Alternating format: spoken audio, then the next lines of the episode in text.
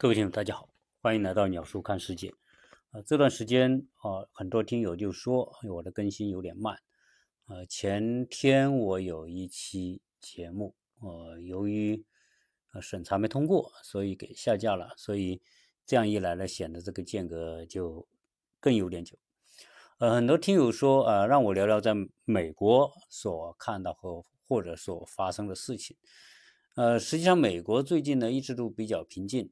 因为也没有什么大的动荡啊，疫情现在也越来越，呃，感染人数越来越少基本上呢，呃，好像美国人都已经恢复了进了，呃，戴口罩的就越来越少了，所以要我聊聊美国的事情呢，呃，那我就聊聊什么呢？就是在十多天以前发生在佛罗里达州的那个倒霉的楼的倒塌事件，那个楼的倒塌是发生在。上个月就是六月二十四号凌晨的一点三十分，位于戴德县，就是劳德代尔。如果大家去过佛罗里达，知道，呃，迈阿密基本上在佛罗里达的南边南头。当然，佛罗里达最南边呢是，呃，基韦斯特啊，那个一个岛链。呃，迈阿密就是在佛罗里达这个本土最南边。然后迈阿密在北边有一个港口城市，就叫劳德代尔。那个地方呢，也叫那个地方也叫戴德县啊。有一栋十二层楼的公寓垮塌啊，这个公寓的垮垮塌成为啊最近美国的一个热点新闻。那这个新闻之所以引起大家的关注啊，第一呢，是因为美国平静啊，所以突然爆发一个事情，大家关注。第二个呢？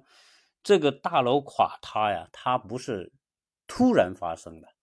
实际上，在几年前就有人提出警告，说这个楼有危险。那为什么这个楼这么早有人提出警告的情况之下，没有人去修？同时，在垮塌发生之后呢，啊，竟然这个二十四七十二小时的黄金救援时间，一个人也没救出来。到目前为止，呃，死亡人数。二十四人失踪，一百二十四人。那先来聊聊为什么啊这么发达的美国，在一个楼垮塌的事情发生之后呢，救援速度进展为什么这么慢？嗯，我看网上有很多报道，就说美国的这个救援速度之慢，可以用考古模式来形容它，就说这是一一次考古式的救援。为什么会出现这种情况？按理来说，呃，救人人命关天嘛，那那是一切都要为救人而而让路吧。啊，但是美国没有，因为美国虽然有很强大的这种救助能力，但是呢，由于它的程序决定了它没有办法说干就干。呃，美国越来越讲政治正确，就是说你做一件事情呢，一定要干按正确的程序来做。如果你不按正确的程序做，可能虽然你做了这件事情。但是你可能还惹惹来麻烦，可能惹来舆论的监督攻击或者法律的诉讼。那我为了不惹来这个麻烦，我就一切按严格的程序来操作这个事情。那有人说，美国不是有一个叫联邦紧急救助署的这样一个机构嘛？那总统一下令，这些救助署马上派救援队直接去把这个该救的人救出来，不就行了吗？呃，其实不行。啊，美国，我原来节目讲到，美国是一个严格的讲究分权的这样一个社会制度和权力体系。什么叫分权呢？联邦有联邦的权利和范围，州有州的权利和范围。而且我讲到，美国地方是自治的，到了县这一级，有县的权利和范围。联邦政府能不能做，怎么做？是取决于州政府允许他做，州政府没允许，联邦政府也没法派人去。这就是美国的一个所谓政治正确的程序逻辑。拜登的紧急救助署随时可以派人去，但是他们就只能是在这这里准备啊，没办法动身啊，因为他一直要等州政府宣布进入紧急状态。但是呢，这个州政州长。一直就没有宣布，事情发生之后没有宣布，为什么没宣布呢？他说这个事情啊，我们州政府要等戴德县的县长颁布了事故声明，然后呢，说我做不了这个事情，我需要州政府帮助。在这个前提之下，州长才能宣布进入紧急状态来插手帮助这个县。联邦政府收到州政府的这种紧急状态的援队声明之后，联邦政府才能把救援队派到佛罗里达州去。那为了按这个程序来办事。二十四小时就过去了，那鬼知道有多少人在这二十四小时的严格按程序办事当中就死去了呢？这永远是一个一个一个没办法找到答案的。但是一定有人在这个程序的过程当中给死掉了，所以这叫被程序死亡。而在佛罗里达州呢，这个州长属于共和党的。但是呢，戴德县的县长是民主党人，这个佛州的州长叫德桑蒂斯。那这个德桑蒂斯大家知道是被川王看好的啊，竞选搭档。双方说，如果我下次再去竞选，我就要让佛州的这个州长当我的拍档。所以人家这个州长还等着有机会下次去做拍档去竞选总统呢。所以他不希望。他的行为被民主党人找到什么把柄？一找到把柄，到时候我竞选的时候被别人攻击，对吧？我可能这个，那他就容易受到人攻击，可能他当副总统的这种希望可能都没有。那说到美国这种自治型的政府啊，有时候呢，你说它好吗？它也好，因为体现什么？体现下面可以自己做主，自己来管理自己这个县，我们自己管理自己。我不希望这个州政府以各种名义来插手我的事情，那州也不希望联邦政府动不动就派一个什么队伍来来来插手我的事情。从这点来说，好像很好。就拿我们住的这个这个社区吧，美国呢，这个小区基本上都是有一个社区管理的一个机构，叫简称叫 HOA，相当于我们国内的物业公司。但是呢，这个 HOA 有很大的自治权，基本上每年都要开会。然后呢，HOA 有有业主里面选一个机构啊，比如说选一个理事长，选一个什么成员，然后这个这个机构呢就决定这个，呃，它是它是轮着来的，一届一届一届，比如说两年或者四年，那你这两年四年，你这些人啊，决基本上。决定这个社区的一些重要的一些事项，包括该干什么、不干什么、钱怎么花、要不要涨物业费等等，这些都由这个机构来决定。所以这是典型的美国式的自治。所以由于种三级政府之间的皮球踢来踢去，使得专业队伍就没办法进去。好，后来好不容易发布紧急状态了，然后呢，联邦政府开始派救援队去救援了。结果还是没没能把一个活的人救出来，任何一个活人都没救出来。为什么呢？因为到了这个现场啊，发现这个楼倒塌之后呢，里面有很多地方可能发灾。大家知道公寓楼嘛，有可能它有电的原因，有可能是有煤气的原因，很多地方就有出现了火点、火苗啊，那就担心这个火灾发生。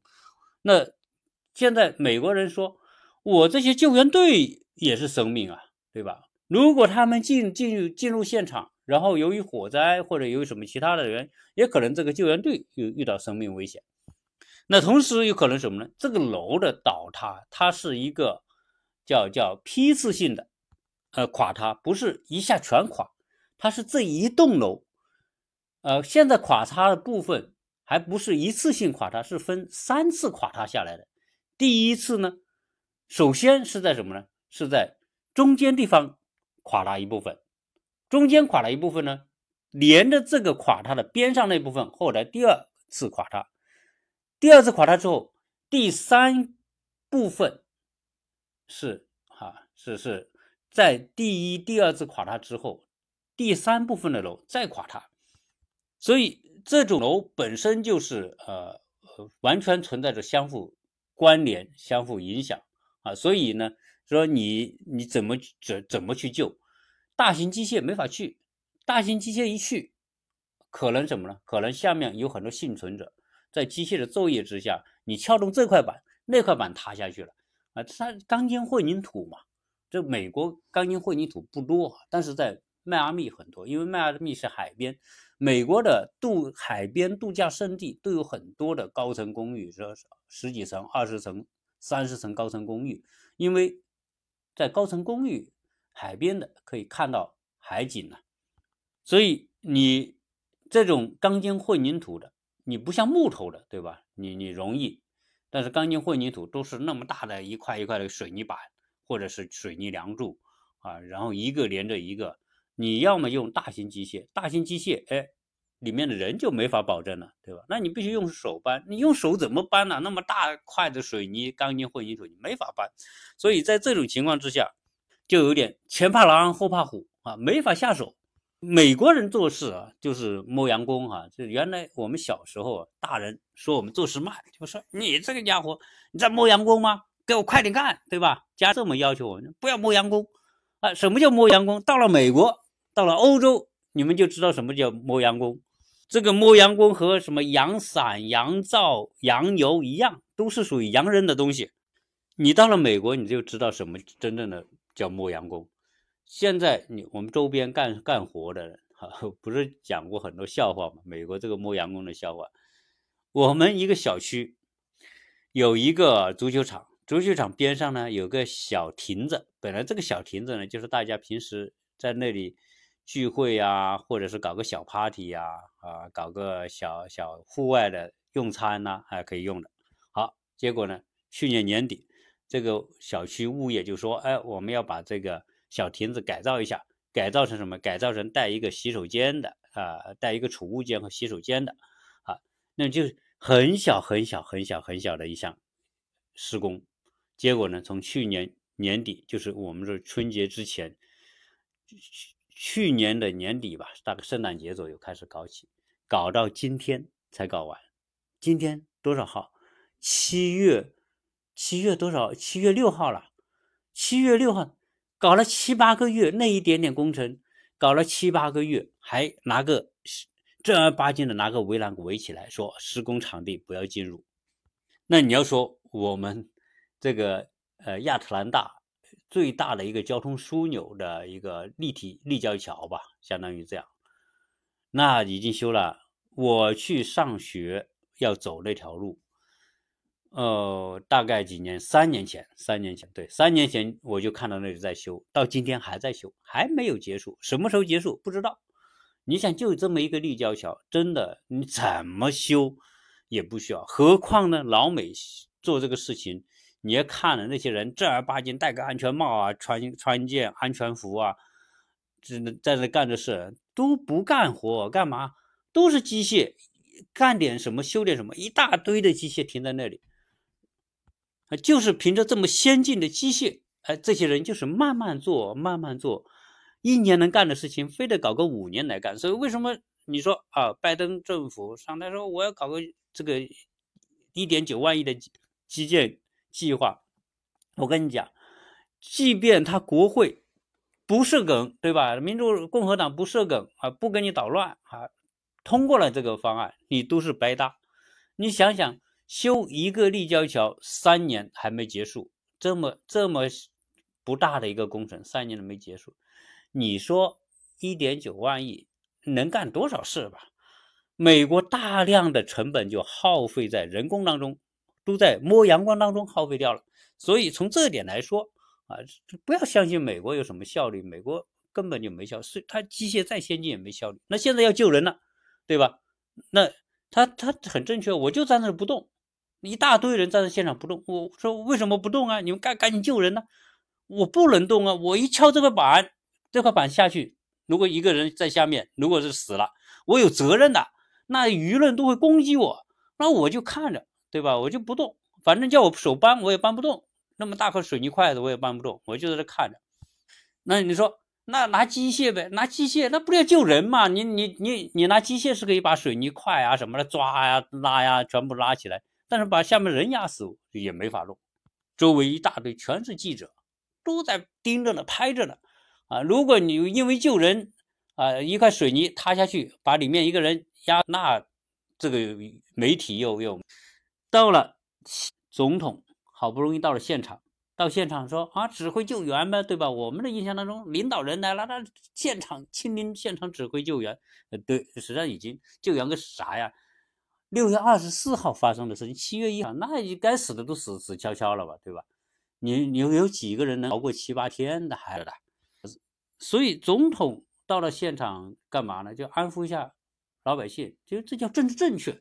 什么叫政治正确？出了这个事情，你要到现场来，你到现场来，你叫关心民民情。你来都不来，那对手又要攻击你，所以多半是作秀嘛。后来。又有报道说，这个楼的没有倒的部分也有危险啊，所以现在就是说，哎，先先先不搬了，先把所有楼里面全部给了出来，撤出来之后呢，要把这个楼给爆破掉。那为什么这没倒塌的要爆破掉了？因为这个这个楼垮塌，一定把原来的整个楼的结构也会受到很大的损伤，而且这个楼本来就成了一个危楼，拆掉，而且什么呢？而且很快来飓风了啊！最近这个佛罗里达就叫阿尔萨飓风要来了。这个阿尔萨飓风一来，那这个楼本来就这么危险，有可能飓风一来把这个楼剩余部分给吹倒了。所以在飓风到来之前，要把整个楼给先给炸掉。而这个过程当中呢，而美国的疫情并没有结束，佛罗里达一直是美国疫情很严重的地方。结果又爆出戴德县的这个救援的消防局有六个人感染。啊，六个人感染意味着啊，相关的人又得隔离，所以一这个这个这个一件事连着一件事，一件连着，结果折腾了十几天，一个活人都没救出来。所以呃，说到这里啊，我让我联想到一句话，就是我们以前你说您要什么什么什么，不要什么什么什么，对吧？啊，到了美国这里叫您要和美式的民主程序的死亡。不要专制模式的能够把人救出来的这种方式，所以说到底呀，在美国从事政治，那那一定是要严格的遵守政治程序，因为什么？你不遵守政治程序，可能你做了一件正确的事情，你都要被舆论攻击、被法律起诉，所以怕担责任，在美国很大程度上。为了不担责任，我就不作为，因为不作为，所以没效率啊！人家叫我解释为什么先进发达如美国这样的国家倒个楼啊，一百多个人埋在里面的，竟然救不出一个。好，那我就要讲另外一个问题：这个楼为什么会垮，对吧？那这个楼垮不是说突然垮，好像凌晨。一点三十分突然垮，它不是突然垮的，这个楼要垮，它早就有警告了。后来很多的专业机构看完这个录像，最后对这个楼垮塌的原因进行了一些分析，说第一个原因就是这个楼的地基肯定是有问题的，可能地基沉降啊。那后来呢？这个佛罗里达的专业机构给出一个分析是，在佛罗里达的这个，它就是沙滩，佛罗里达就是一片平地，地下全是沙子。那这个这个地方最高的，佛罗里达是最高的是多少米啊？佛罗里达最高的地方才十几米还是二十米？最高的地方啊，大部分地方呢都是在在海平面以上四五米。四五米、两三米的这个地方，下面全是沙子。呃，他们要建房子，这个佛罗里达建最方便的。你像我们在其他地方建房子，你一定要水泥、沙，然后这个石头搞过来，在人家那里不需要，地上一挖就是沙子。但是佛罗里达建房子，沙子根本不用买。那由于它的整个地基呀，这个十几层的楼，你说高吧也不高，低也不低。所以它的桩如果打得不够的话，肯定是有问题。那据说这个楼的地基的深桩深的桩桩基有沉有下沉的情况，而且据测量说每年下沉一点九毫米。但这个楼在过去二十八年来连续每年下沉一点九，结果最后就有五毫五厘米的下沉降。那这个五厘米这个沉降就超出了钢筋混凝土能够承受的这种韧性范围。此外，悬浮的盐颗粒的溶度很高啊，几十年下来的侵蚀，包括飓风啊，飓风那那这飓风一来，有时候每小时一百九十多公里、两百多公里的速度，强大的冲击力，对这些一次一次对这些建筑、高层建筑那是有损伤的。更加离谱的是什么呢？这个地下停车场啊。很多人业主进进出出能看得到这个停车场的这个桩，这个叫梁和柱都出现裂痕，墙体出现裂痕，到处是裂痕，到处是裂痕呢，反映到这个公寓协会业主委员会也也拿出一个措施出来，有一个专门这个给这个公寓楼修泳池的，它的泳池在地下。但是美国人呢讲享受，特别是佛罗里达这样度假的地方，那每个公寓楼一定有漂亮的泳池。结果这个泳池呢有问题，就请一个泳池的维修商来看。结果这个人到地下这个泳池附近一看，吓一跳。他说：“这个楼这么危险，到处是裂痕，这个柱子也裂了，这个梁也裂了，墙也裂了，水泳池很多地方也裂了。”这明摆着，这个结构已经是有结构性的损伤和问题了。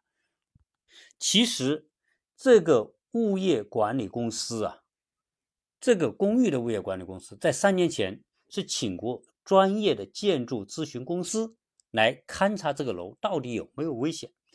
结果，这个勘察的结果一出来，啊，非常明显，说这个建筑存在结构性的损坏，虽需要花钱。对结构进行加固，否则这个楼会有危险。这是三年前给出的报告。但是呢，这个物业公司他没钱，他账上总共也就剩七十万美元。这七十万美元最多是维护一下什么园林呐，搞个清洁啊什么的。你说要当时要修这个，据说要一千多万美元，最少也得九百多万美元。那你现在这个屋里面，你总共才七十万美元，你拿什么来修呢？那就那就只好怎么办呢？就只好通知三十多个业主，就通知他们我们要修楼了，修楼了，你们每一家要出钱。大家想想，这些业主谁愿意出钱啊？对吧？你出钱，你收不起这个钱，出了的心里不平衡，没出的，对吧？他就不愿出钱，所以你要筹集。上千万美元，你想想，每一户人家要付出差不多十万美元，那这个楼我买了这个楼，我还花十几万美元来维修，很多业主就不干，所以钱一直也筹不到，一直筹不到之后，这个楼就没法修，结果竟然在这种情况之下，这个叫公益协会的负责人吧，后来就干脆发表个声明说，我们这个楼没问题。对吧？我们这个楼的状态非常好，这个公寓你们不用担心。但是呢，等这个事情发生之后，当初说这个楼非常好的人，他已经不在这里任职了，人家已经走了。所以我说到这个高层公寓啊，当这个佛州这个楼呢，啊，可能是个特例，也可能是一个，对吧？就是一个偶然的事件、突然事件啊，不代表普遍性。但问题是。这种建筑啊，它一般用都是几十年。这佛州这个楼四十年已经有四十年了，四十年之后它就垮塌了。那你想想，在三十年之前啊，是在前三十年，可能大家都不会觉得这个楼有什么问题，对吧？那这个证明什么？证明钢筋混凝土虽然很坚固，但是它也是有寿命的。再加上这个公寓楼，由于它长期地下地下车库啊是泡水的，那为什么泡水？我跟你讲，整个佛州这个大部分地方高出海平面就是两到三米，所以你只要一挖，下面就是水。那你现在这个地下车库常年泡水就很正常了，你有裂缝嘛，那水就渗出来了。然后钢筋长期几十年在这种海水的锈蚀之下，那个钢筋就生锈了。钢筋生锈之后，它的强度就不行了。强度不行之后，那自然也会。那我你知道，我我曾经有好几期节目讲建筑的这种这个几十年之后，它是一个问题啊。这个就是同样的道理。你想想，多少高层一挖下面两层、三层车库，然后时间久了出现裂缝，地下水渗进来，钢筋被锈坏，这种情况肯定有嘛？啊，所以。